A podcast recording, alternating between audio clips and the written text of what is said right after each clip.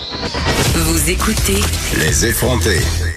Parlant de Mario Dumont, euh, il se tient en avant de moi au Stade olympique, au Salon Expo Habitation. Et je dois dire qu'il est très, très populaire. Plein de, de gens s'arrêtent pour, euh, pour avoir un morceau de lui.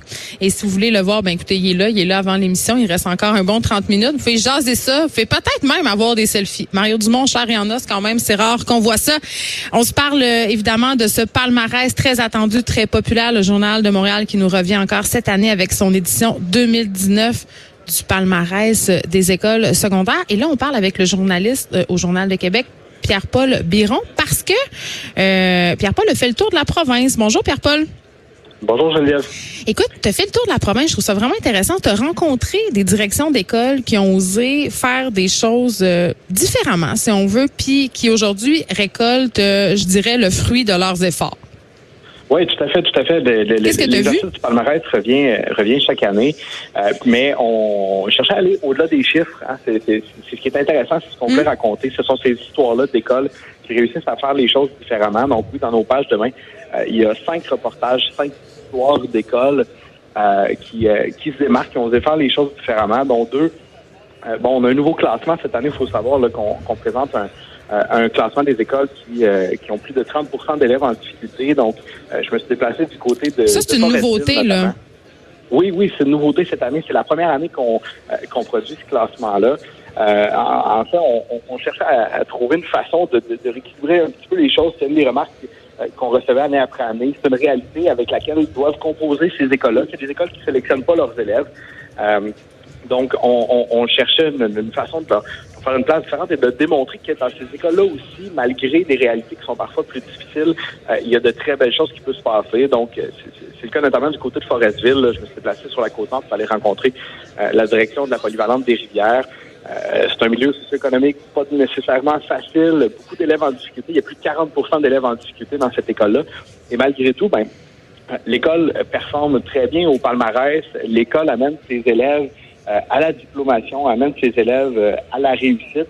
Euh, de leur côté, bon, c'est l'aspect humain de la chose qui fait toute la différence. La directrice me racontait euh, bon, euh, des élèves chez le dentiste, on en amène des, des, des, lunettes pour des étudiants que les parents avaient peut-être moins les moyens. Ouais. on en a payé. Donc, il y a des choses, de très belles choses qui se passent dans ces écoles-là et euh, ce sont ces histoires-là qu'on, voulait raconter avec les reportages qui accompagneront le palmarès demain.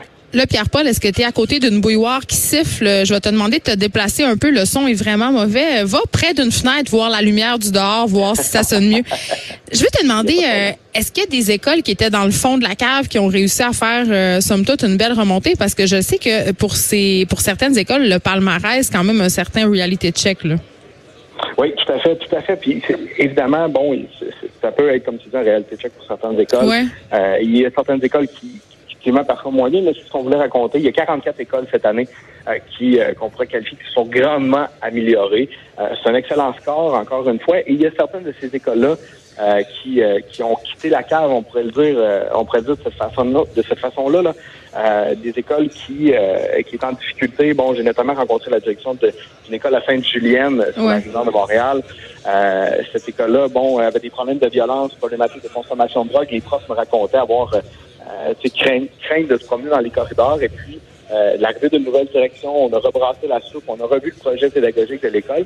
Et puis, ben ça, ça a eu un impact direct sur les résultats, euh, sur les résultats des élèves. Et encore là, ben, c'est une école qui, oui, euh, il y a quelques années, trouvait difficile la publication du palmarès. Ils ont décidé de l'utiliser euh, comme un outil de motivation.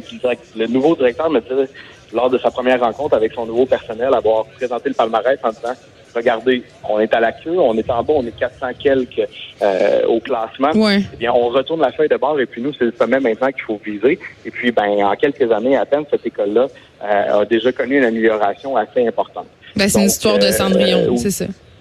Oui, tout à fait. Ça peut servir comme un, comme un outil. Euh, évidemment, le classement euh, doit être interprété, doit être lu euh, de la bonne façon. On peut pas.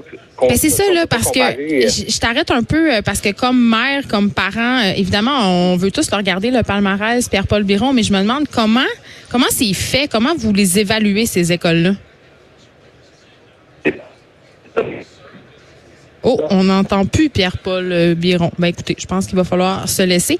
Euh, C'était Paul euh, Pierre-Paul Biron, journaliste au Journal des Québec. J'ai juste envie, euh, en terminant, de faire un petit commentaire sur le les palmarès. Okay? C'est une bonne affaire pour vrai. Là, je m'en ai souvent servi du palmarès. Je regarde un peu tout le temps ça. Des écoles privées, évidemment, qui sont un peu toujours les mêmes, qui sont en tête. on les sépare d'ailleurs, les écoles privées des écoles publiques, dans plusieurs palmarès. et il y, y, a quelque chose un peu qui me dérange là-dedans. C'est pas que le palmarès en soi, c'est une mauvaise chose, mais ça peut peut-être parfois devenir un peu motif à compétition entre les parents. Euh, on le sait, c'est en cinquième année là que ça se passe. Euh, le choix entre guillemets des écoles secondaires, on commence à en discuter parce que les examens euh, d'admission sont en sixième année.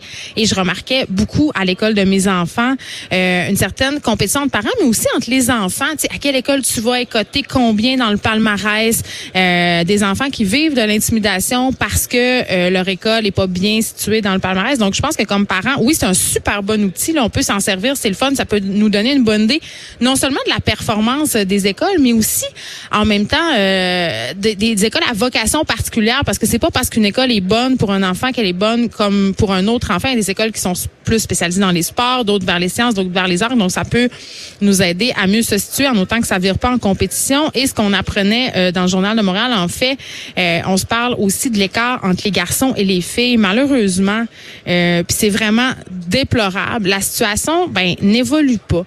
Euh, il y a encore un écart d'environ 5 qui existe entre les résultats des filles et ceux euh, des garçons. Et puis ça, c'est dans des matières euh, comme, tu sais, les matières de base, là, français, anglais, mathématiques. Donc, l'écart se creuse. l'écart en mathématiques, quand même, est, est, un petit peu moins grand.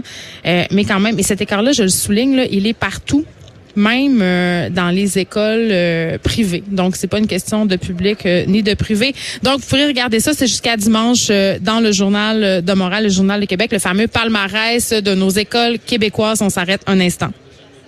De 13 à 15.